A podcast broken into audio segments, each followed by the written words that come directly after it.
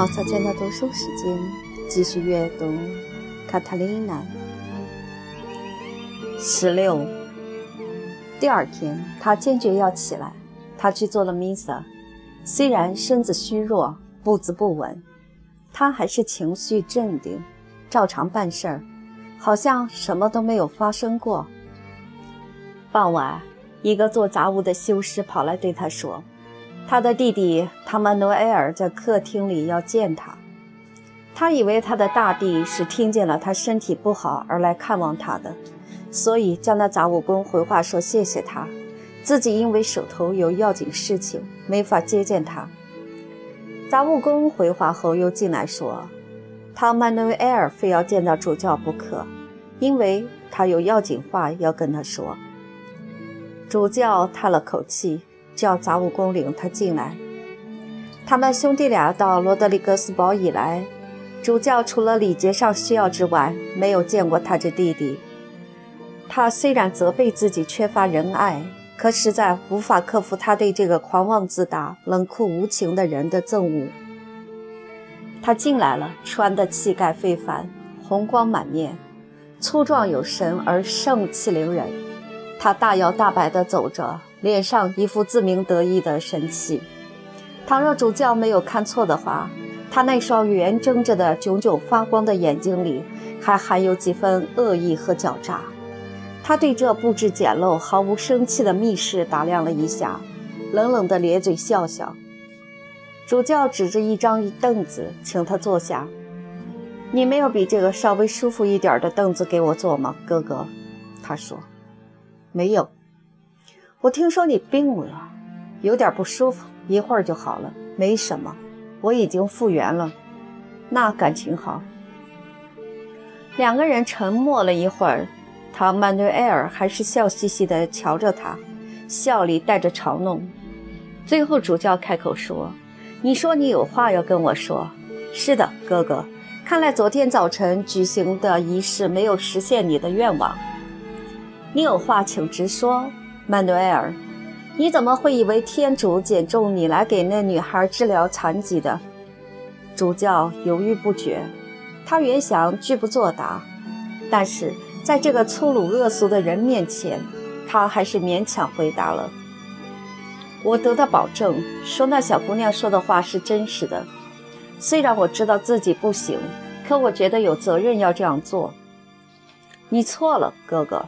你该更仔细地问他个清楚。圣母对他说的是：“汤霍安德巴莱罗的侍奉天主最虔诚的那个儿子能够治好他的残疾。”你怎么贸然得出结论，认为指的是你呢？你岂不有点缺乏基督教徒应有的谦虚吗？主教面孔变了色。你这话怎么讲？他大叫起来。他明明对我说，圣母说的是我。她是个愚昧无知的姑娘，她以为一定是指你，因为你是一位主教，而且不知怎么回事儿，这城里的人都听到过许多关于你的圣洁和苦行的话。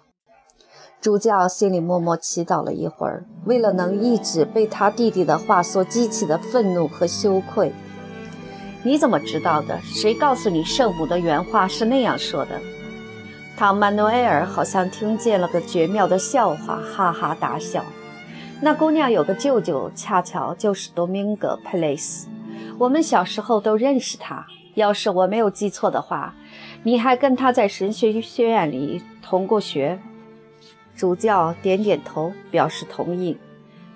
多明戈·佩雷斯是个酒鬼，他常上我的仆从们去的酒店，跟他们搭讪上了。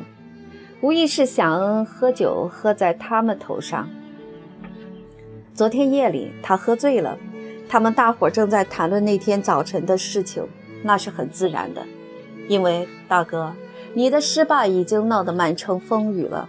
多明戈对他们说，他早就料到必然会这样，曾打算来劝你，可是被门首挡住了，进不了修道院。他一个字一个字地重复了他外甥女告诉他的圣母所说的原话。主教惊呆了，他不知该说什么。唐曼努埃尔继续往下说，这会儿他眼睛里流露出赤裸裸的讥嘲来了。主教悲痛地自问：天下哪有这样的人，竟如此无情地以羞辱自己的哥哥为乐？难道你听了不认为那是指我吗，弟弟？你？主教几乎不相信自己的耳朵了。要是他笑得出来的话，他是会放声大笑的。你听了惊奇吗，哥哥？我为王上效力了二十四年，出生入死不下一百次。我在许多著名的战役中作战，身上留着光荣的创伤。我忍饥忍渴，忍受低地国家那些鬼地方的严寒，还忍受了夏天的酷热。你在火星柱上烧死了几十名异教徒，我呢，为了替天主争光，杀死了成千上万名该死的异教徒。为了替天主争光，我铲平了他们的田地，焚烧了他们的庄稼。我围攻过多少欣欣向荣的城市？等他们投降的时候，把所有的居民，无论男女老少，杀得一干二净。